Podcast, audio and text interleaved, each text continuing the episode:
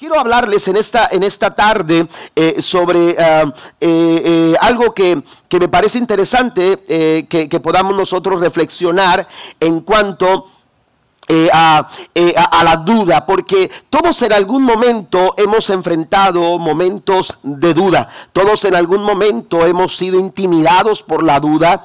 Eh, ¿Cuántas personas no han dado el paso que tienen que dar en su familia, en su matrimonio, en su, en su profesión, en sus trabajos? ¿Por qué? Porque se han sentido en duda. hay, hay momentos que los hacen dudar y, por ello no, no toman decisiones y por ello no, eh, eh, no ah, eh, dan el paso que tienen que, que, dar en, ese preciso, en ese preciso momento. Jesús habló a sus discípulos cuando los discípulos lo veían hacer un milagro sorprendente. Vaya conmigo, por favor, a Mateo capítulo 21. Mateo capítulo 21, versículo 18 al 22. Hay tres cosas que yo quiero mencionarle a usted y quiero dejar en su corazón, aleluya, para poder enfrentar esos momentos de duda. Por la mañana, dice el versículo número, número 18 uh, de, de, de, de, Mateo 21, dice la escritura de Mateo 21, 18, dice, por la mañana, cuando Jesús regresaba a Jerusalén, tuvo hambre y vio que había una higuera junto al camino. Se acercó para ver si tenía higos, pero solo había hojas. Entonces le dijo que jamás vuelva a dar fruto. De inmediato, oiga, de forma milagrosa, dice la escritura, de inmediato, la higuera se marchitó. Al ver esto, los discípulos quedaron asombrados y le preguntaron cómo se marchitó tan rápido la higuera. Entonces Jesús le dijo, les digo la verdad, si tienen fe y no dudan. Pueden hacer cosas como esa y mucho más. Hasta pueden decirle a esta montaña, levántate y échate al mar y sucederá. Entonces pueden orar por cualquier cosa y si tienen fe, la recibirán. Amén. Jesús, aleluya, eh, eh, dice a los discípulos una, una, le siembra a los discípulos una verdad espiritual una verdad poderosa. Una verdad, aleluya, que eh, eh, eh, ellos pudieran, pudieran disfrutar y pudieran ser beneficiados a través de esta verdad. Pero también Jesús, aleluya, señala uno de los grandes problemas a los que como seres humanos nos hemos enfrentado. ¿Cuántas veces por temor al fracaso hemos dudado y no hemos tomado la decisión acertada? Amén. ¿Cuántas veces por, eh, porque nos sentimos incapaces de, de eh, eh, con, los, con, la, con, la, falta de recursos, con la falta de posibilidades, con la falta de oportunidades y hemos dejado pasar nuestro momento? ¿Por qué? Porque hay momentos que nos hacen que nos hacen dudar. Jesús les dice, hay una realidad en lo espiritual, hay una realidad. Ustedes, lo que ustedes ven que yo hago, si usted va a San Juan capítulo 14, versículo 12, en ese momento en San Juan 14, 12, Jesús les dijo, las cosas que yo hago, ustedes también las van a hacer. Ustedes también las pueden hacer. Eso es una verdad espiritual. Amén. Eh, eh, estas cosas que ustedes me ven hacer, que hacía Jesús. Jesús no solamente enseñaba, Jesús no solamente predicaba, Jesús también hacía milagros. Y la Biblia dice que muchos eran sanados, aleluya, gracias al poder que estaba operando en la persona de Jesús. Pero Cristo les dice, las cosas que ustedes me ven hacer, ustedes también las harán. Amén. Cosas como estas ustedes también las harán. Pero note esto, la verdad espiritual es tan profunda, la verdad espiritual es tan poderosa que le dice el Señor, aún cosas mayores todavía. Amén. Y no es que nosotros pudiéramos ser más poderosos o nosotros tuviéramos, aleluya, eh, una, una, eh, una cuestión diferente. La Biblia dice más adelante, hablando Jesús, porque yo ya voy al Padre. Amén. Yo ya voy al Padre, ustedes están aquí. Amén. Y Dios tiene planes para con ustedes. Y Dios tiene planes para hacer a través de ustedes. La iglesia del Señor Jesús estaba viendo a una iglesia poderosa. A una iglesia moviéndose en el poder del Espíritu Santo. A una iglesia caminando en las verdades de Dios. Entonces Jesús ve a una iglesia poderosa y dice cosas mayores que las que ustedes me ven hacer. Ustedes las van a lograr alcanzar. Pero el problema, hermanos, no está en esa realidad espiritual. Amén. E, esa es una verdad espiritual. Esa verdad está ahí. Esa verdad, aleluya, está ahí. Aleluya, cosas mayores que las que ustedes me ven hacer a mí, ustedes harán. Pero el problema está en, aleluya, en la duda que hay en el corazón. Amén. El problema está en nuestra condición. El problema, el problema radica, mire, es impresionante ver en la Biblia cómo hombres de Dios enfrentaron momentos de duda. Aleluya, uno de ellos es Elías. Elías en el capítulo 18 del primer libro de Reyes se enfrenta a toda una nación. Y la Biblia dice, hermanos, Elías fue conocido como el profeta de fuego. ¿Por qué? Porque fue a través del ministerio de Elías que Dios le hizo saber al pueblo de Israel que no había otro Dios como Jehová de los ejércitos. No hay otro Dios como Jehová de los ejércitos. Porque mientras que los, aleluya, los profetas de Baal y los profetas de Acera, aleluya, clamaban a su Dios para que respondiera. Eh, cortaban sus cuerpos hasta sangrar para que, aleluya, Baal respondiera. Pero la Biblia dice que no respondía. Y ellos clamaban y decían, manifiéstate, manifiéstate. Pero su Dios no respondía. Pero la Biblia dice que cuando Elías clamó al Señor y la Biblia dice que pidió que descendiera fuego del cielo, la Biblia dice, amados hermanos, que Dios consumió el altar y aún el agua que se había esparcido por todo aquel lugar, porque el Dios al que nosotros servimos es un Dios muy grande. ¿Cuántos dicen amén? Es un Dios muy grande. Aleluya, pero usted basta darle la vuelta a la página en su Biblia y encontrarnos en el capítulo 19 de ese mismo libro, primer libro de Reyes, para encontrarnos a un hombre completamente diferente. Elías ya no era aquel hombre de fuego. Elías ya no era aquel hombre que se atrevió a desafiar a los profetas de Baal, a los profetas de Acera. Elías ahora era un hombre temeroso que huía por su vida. Aleluya, dice la Biblia que Jezabel mandó decirle a Elías, Elías, voy a hacer lo mismo que tú hiciste con los profetas de Baal y con los profetas de Acera y voy a cortar tu cabeza. Y la Biblia dice que Elías salió huyendo. Porque todos en algún momento experimentamos momentos como estos. Somos seres humanos. La Biblia dice que Dios se acuerda de nosotros, recuerda, Él dice que Él se acuerda que somos polvo. Porque esa es nuestra condición. Somos humanos y enfrentamos momentos difíciles y enfrentamos momentos en que los pensamientos, aleluya, nos confrontan con una realidad. Aleluya, quisiéramos ver algo diferente, pero lo que estamos viendo delante de nosotros se nos complica, se nos hace difícil enfrentarlo. ¿Cómo enfrentar esos momentos de duda? La Biblia nos habla de Gedeón, un hombre, amados hermanos, que Dios estaba para levantar en los tiempos, hermanos, cuando, cuando, cuando su nación vivía el golpe de los marianitas, que no los dejaban crecer, que no los dejaban avanzar. Y la Biblia dice que Dios tuvo que hablar con Gedeón, porque Dios tiene propósitos y planes para con Gedeón. Dios estaba dispuesto a hacer cosas mayores, a hacer cosas grandes a través de la vida de Gedeón. Sin embargo, Gedeón dudó. Gedeón dudaba. Y fue tanta su duda, hermanos, que buscó confirmación y confirmación. Él quería estar seguro, sí, pero la verdad, hermanos, es que a todos en algún momento nos ha llegado a enfrentar momentos de duda. Aun cuando a través de lo que del tiempo y de la eh, eh, del tiempo que estamos en el camino del Señor pudiéramos eh, estar madurando y, pudiéramos estar arraigándonos en la confianza en nuestra confianza en el Señor. Ah, somos seres humanos que podemos ser también, aleluya, eh, eh, eh, golpeados por momentos, por momentos como estos. De pronto un profeta como Elías lo vemos ahora, aleluya, huyendo ante la amenaza de una mujer. Ante la amenaza de una mujer que le decía, te voy a quitar la vida. ¿Qué es lo que podemos hacer? ¿Cuáles son los pasos?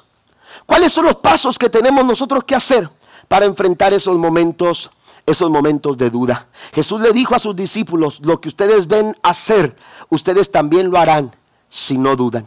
Si tienen fe y no dudan. Entonces, lo que necesitamos hacer para poder ver lo que nuestro corazón quiere ver es quitar la duda.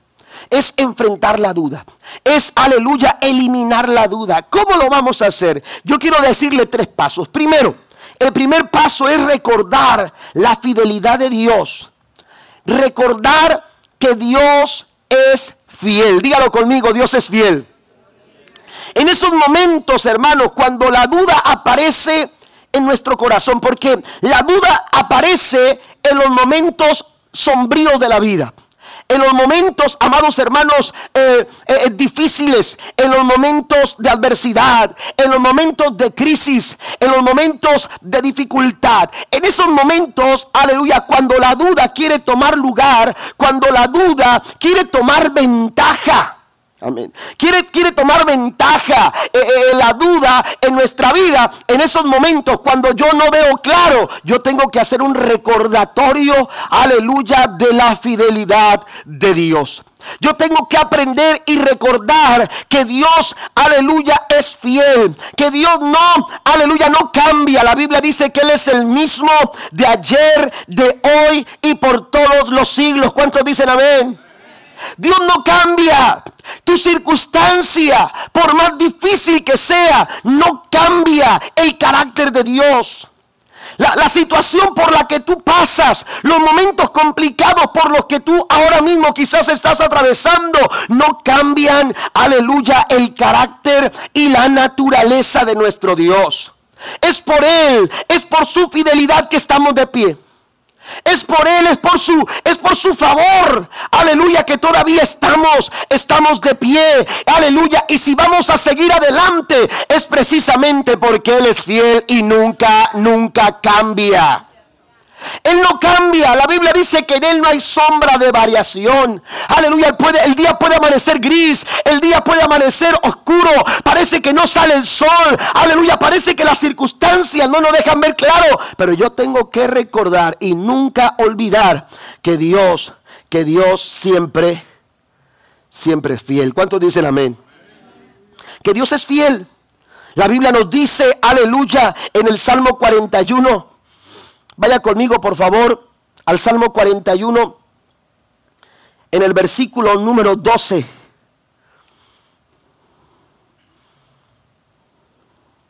El verso número 12 dice, has preservado mi vida porque soy inocente, me has traído a tu presencia y eso es para siempre. David se sabía protegido, David se sabía resguardado, David se sabía, aleluya, eh, eh, bien cuidado, bien protegido, porque él sabía que Dios era quien preservaba, quien le cuidaba, Dios era quien estaba ahí para, para sostenerle. Tenemos nosotros que considerar en los momentos difíciles, hermanos, la fidelidad de Dios para nosotros. El profeta Jeremías exclamó y dijo, que es por la misericordia de Jehová que no hemos sido consumidos. Dice, porque nunca decayeron, nunca dejaron de ser, nunca han dejado de ser. Dice, nunca decayeron sus misericordias, son nuevas cada mañana. ¿Sabe por qué? Porque grande es su fidelidad. Alabe al Señor en esta noche. Porque grande es la fidelidad de Dios. La, misericordia de Dios no depende de nosotros. Eh, las bendiciones de Dios, amados hermanos, no dependen de nosotros, no dependen de las circunstancias, no depende de cómo esté tu día. Aleluya, dependen de un Dios que es fiel y que nunca, aleluya, nunca eh, eh, deja de, de ser. Él sigue siendo el mismo de ayer, de hoy y por todos los siglos. Dios es fiel de muchas formas. Dios es fiel de muchas maneras. Dios es fiel, aleluya, eh, eh, para nosotros eh, en, diferentes circunstancias. Usted podrá encontrar en la Biblia a un padre de familia desesperado. La, vida, de, la vida de la hija de Jairo estaba, aleluya, estaba agonizando. Aquella niña de 12 años, dice la escritura en Marcos capítulo 5, cuando, cuando Jairo en el verso 21 se acerca a donde está Jesús y le dice, Señor, necesito que vayas a mi casa. Necesito que a donde está mi hija porque se me está muriendo. Y la Biblia dice que Cristo le dijo, vamos. Y cuando iban de camino, aparece una mujer con flujo de sangre y detiene el momento. Aleluya. Y, y, parece que el tiempo está avanzando. Y parece que el tiempo, aleluya, eh, para, para encontrar a su hija eh, sana, a su hija viva, aleluya, se está terminando. Sin embargo, Cristo, hermano, cuando, cuando alguien llega y le dice a Jairo, Jairo, ya no, ya no le digan más al maestro porque tu hija acaba de morir. La fidelidad de Dios no cambia. Y si el Señor dice, vamos, es porque Él va a hacer algo porque cosas mayores el Señor quiere hacer con nosotros. Pero Dios dice que tenemos que hacer un lado la duda, tenemos que quitar la duda, tenemos que eliminar la duda, tenemos que atrevernos a creerle. La Biblia dice todo lo que nosotros pidamos en el nombre del Señor, creyéndolo, lo vamos a recibir. ¿Alguien lo cree en esta noche? Para el que cree nada es imposible, dice la palabra del Señor. Así que cuando Jairo escuchó esta, eh, eh, a esta persona que le decía, ya no molestes al maestro, Jesús se acercó y le dijo, Jairo, retomemos el camino, vamos a tu casa. Y cuando llega a casa de Jairo, usted ha escuchado la historia. La Biblia dice que la gente lloraba. ¿Por qué? Porque la niña había muerto. Pero Cristo, Cristo dice, no lloren, la niña no ha muerto, la niña solamente duerme. Y cuando llega, la Biblia dice que Cristo le dice a aquella niña, levántate.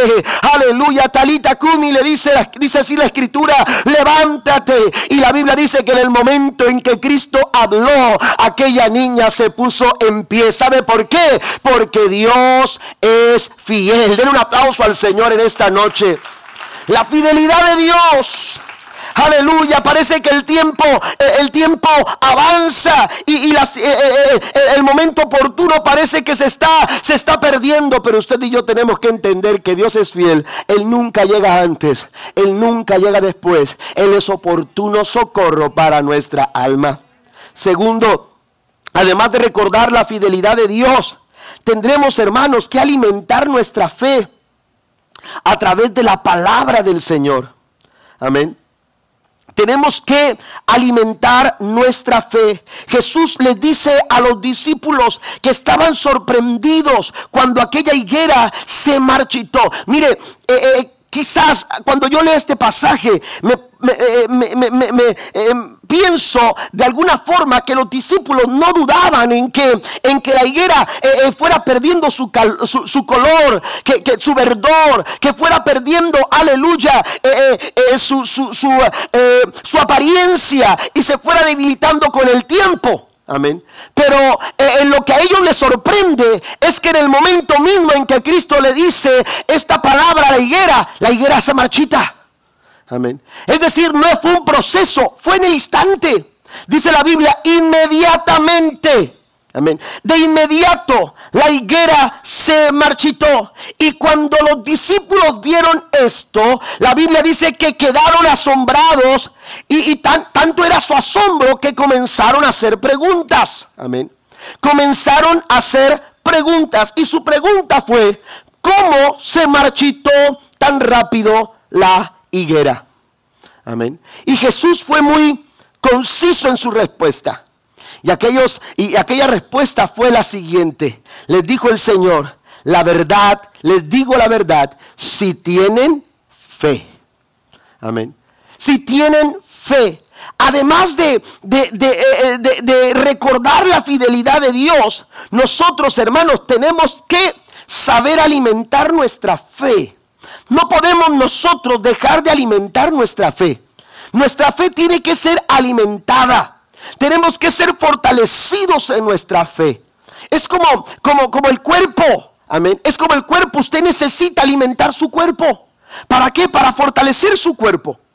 Para que su cuerpo pueda funcionar, para que su cuerpo pueda desarrollarse con normalidad, para que usted pueda tener capacidades eh, físicas, aleluya, y desempeñarse eh, eh, en el área donde usted tiene que desempeñarse, hermano. Usted necesita fortalecer su cuerpo, usted necesita alimentar su cuerpo. Si usted no alimenta bien su cuerpo, usted no va a poder generar como usted debe de hacerlo, como usted quisiera hacerlo. Le van a faltar las fuerzas, usted va a enfermar, su cuerpo se va a deteriorar. Un niño que no eh, está siendo bien alimentado no se puede desarrollar intelectualmente como debe de hacerlo. Está comprobadísimo. Se necesita el alimento para que el cuerpo sea, sea fortalecido y, por, y como consecuencia de esto el cuerpo pueda ayudarnos a alcanzar los planes que tenemos en la vida. Lo mismo sucede con la fe. La fe necesita ser alimentada. La fe necesita ser fortalecida. Necesitamos nosotros alimentar la fe con la palabra del Señor. La Biblia dice que la fe viene por el oír. La fe viene por el oír. La fe se alimenta a través de lo que nosotros escuchamos. Y la pregunta aquí es, ¿qué es lo que nosotros estamos escuchando? ¿Qué es lo que nosotros estamos escuchando? Porque a veces queremos nosotros alimentar la fe con cosas que no, aleluya, no están edificándonos con cosas que no están llevándonos, aleluya, a, un grado de fe mayor. Amén. Y, no me estoy refiriendo solamente a cosas, aleluya, que, que, usted escucha allá afuera. A veces estamos expuestos eh, eh, a, mensajes en la televisión, eh, a predicaciones a través de la radio, aleluya, a situaciones, hermanos, que, que hablan de cualquier cosa menos de cosas que alimentan la fe. Necesitamos alimentar nuestra fe porque la fe necesita ser fortalecida. Los discípulos cuando entendieron esto le, dijeron al Señor, aumentanos la fe. Queremos eh, aumentar nuestra fe, nuestra capacidad de creer. Nuestra capacidad de creer. Jesús se acerca a un padre de familia cuando éste discutía con los discípulos. En Marcos capítulo 9. La Biblia dice que un padre había traído a sus discípulos, a su hijo que estaba endemoniado. Y cuando, y cuando estaba ahí discutiendo con los discípulos, se acerca a Cristo y le dice, ¿qué está pasando? Y entonces el padre rápidamente responde y le dice, es que traje mi hijo endemoniado a tus discípulos, pero no pudieron hacer nada. Amén. Y entonces Jesús empieza a dialogar con el padre. Y entonces Jesús le dice al padre, bueno, ¿desde cuándo está tu muchacho de esta forma? ¿Desde cuándo está pasando esto? Y, el padre responde, Señor, es una situación que, con la que hemos lidiado desde que era niño. Desde que era un niño estamos lidiando con esta situación, pero estoy desesperado. Quiero, quiero que esta situación se resuelva de, eh, eh, una vez.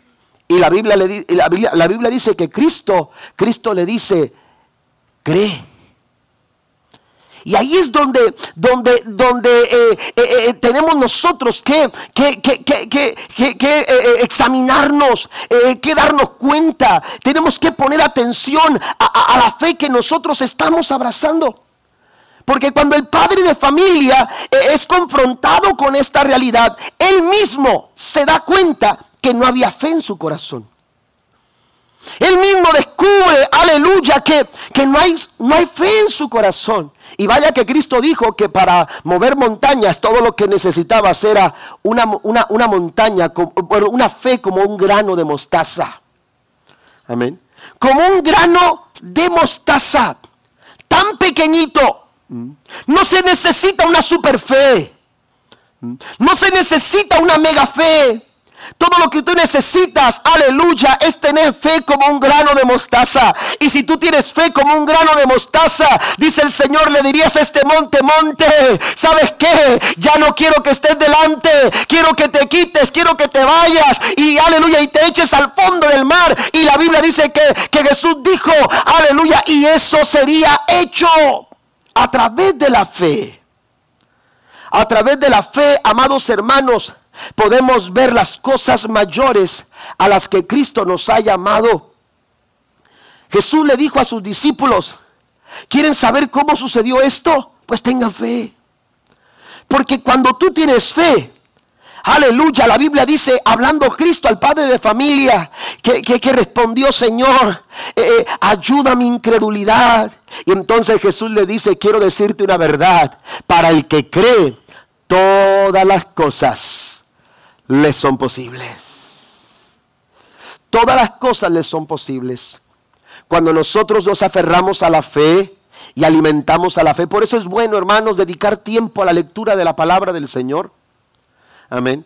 Por eso es bueno, aleluya, que nosotros tomemos un tiempo para escudriñar la palabra de Dios y alimentarnos, porque es a través de la palabra, es a través de la enseñanza, eh, estar en la casa de Dios, aleluya, cuando usted viene a la iglesia, yo les he dicho en otras ocasiones, cuando usted trae a su familia a la iglesia, usted va, va, va, aleluya, sus hijos, su familia va a recibir palabra de Dios. No estamos, aleluya, entreteniendo niños los martes en los programas de rollo el o Missionet. No estamos entreteniendo niños, aleluya, en, el área de Children Church ahora mismo. No estamos entreteniendo niños en las clases de escuela dominical. Aquí lo que estamos enseñando es palabra de Dios. Porque la palabra de Dios alimenta el alma y fortalece la fe. Y si queremos nosotros fortalecer nuestra fe, necesitamos llenarnos de la palabra del Señor.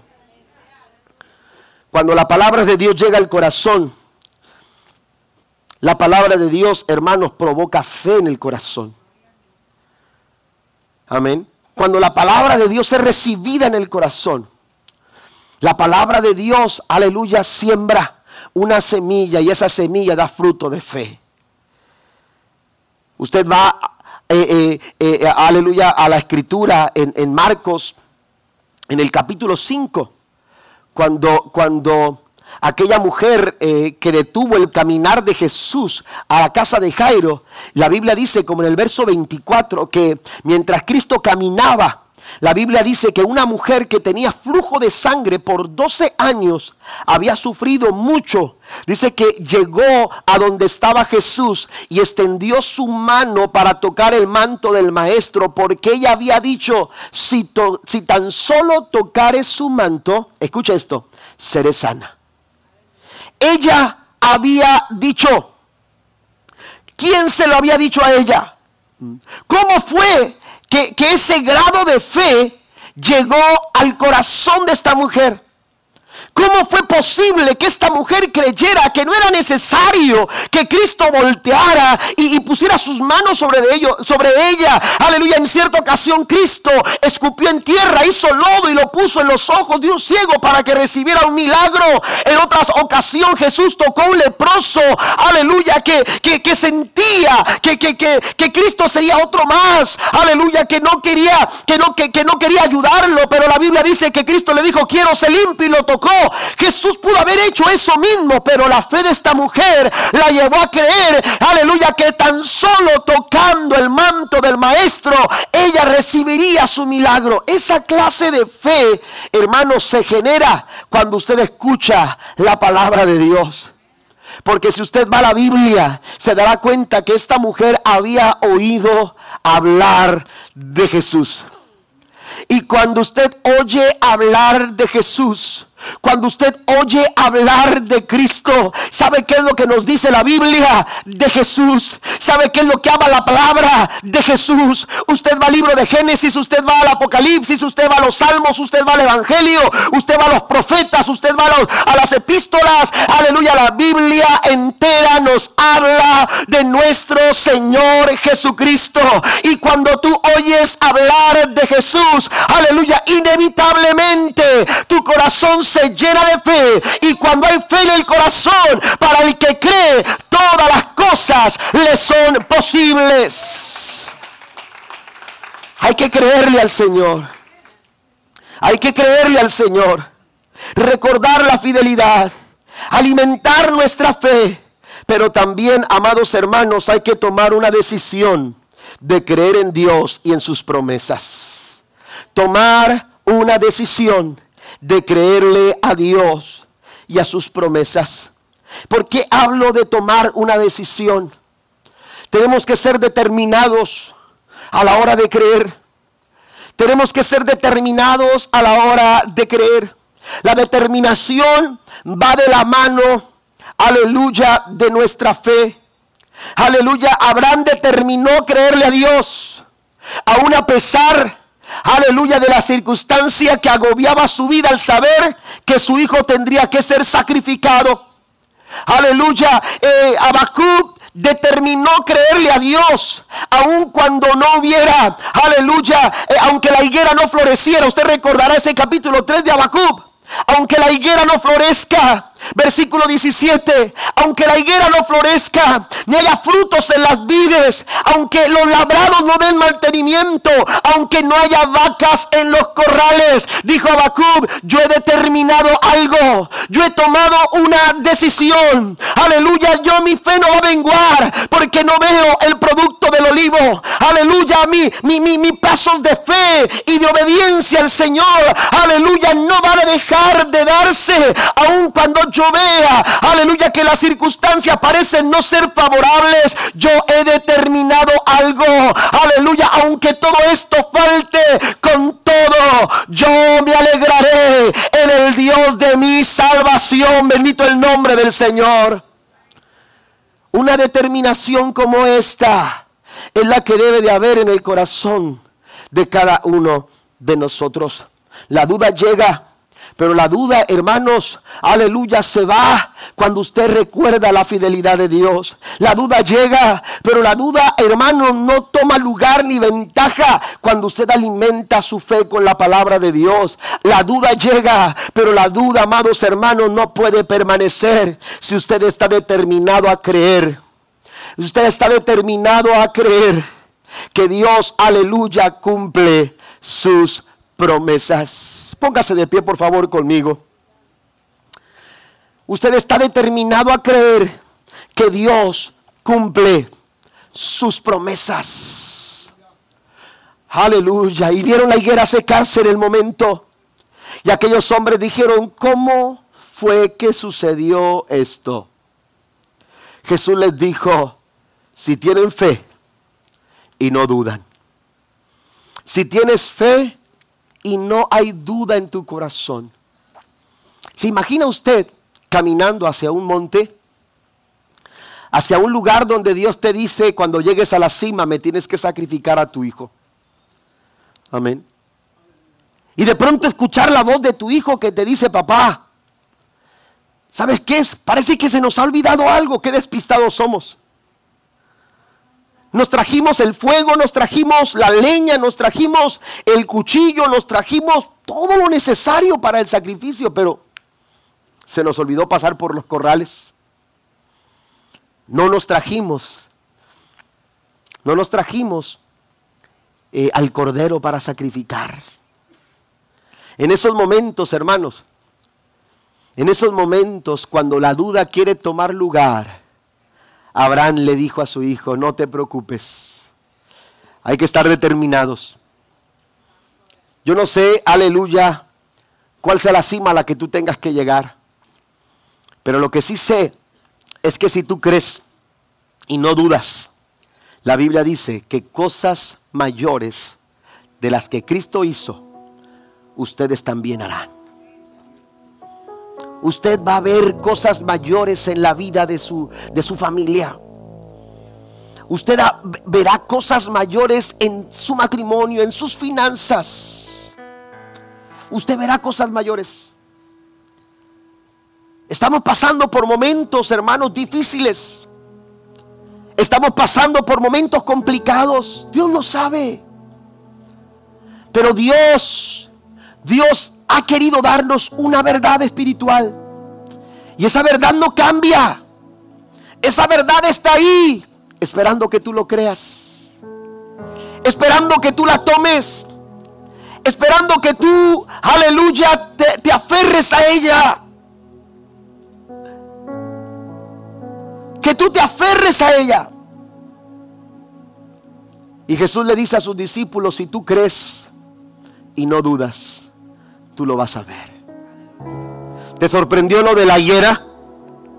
Pedro, Juan, quedaron sorprendidos con lo de la higuera. Yo les digo a ustedes, mayores cosas que estas ustedes van a poder ver. Ustedes van a poder ver. pero tienen que creer. ¿Por qué no cerramos nuestros ojos ahí donde estamos? Y ahí donde está, usted le dice al Señor, Señor, yo quiero que tú me ayudes a creer. Yo quiero que tú me ayudes a creer. Yo quiero que tú me ayudes a avanzar. Yo quiero ver cosas mayores. Yo quiero ver cosas mayores en mi vida. Quiero ver cosas mayores en mi ministerio. Quiero ver cosas mayores en mi trabajo. Quiero ver cosas mayores en mi hogar, en mi familia, con mis hijos. Hay tres pasos que tenemos que hacer. Recordar la fidelidad de Dios. Ejercite su corazón y su expectativa. Recordando lo que Dios ha hecho con usted hasta este momento. No son nuestras fuerzas. No ha sido nuestra capacidad. No ha sido nuestra habilidad. Ha sido la fidelidad de Dios la que nos ha traído hasta aquí. Y si habremos de avanzar, es porque Dios seguirá siendo fiel. Que no le quepa duda. Recuerde la fidelidad de Dios sobre su vida. David la recordaba y decía, joven fui y ahora soy viejo. Joven fui y he envejecido y no he visto justo desamparado ni su descendencia que mendigue pan. Eso es fidelidad de Dios. Esa es la clase de fidelidad de nuestro Dios. Dios quiere mostrar su fidelidad una vez más en tu vida. ¿Por qué no le dice ahí donde está, Señor? Ayúdame a no olvidarme de tu fidelidad.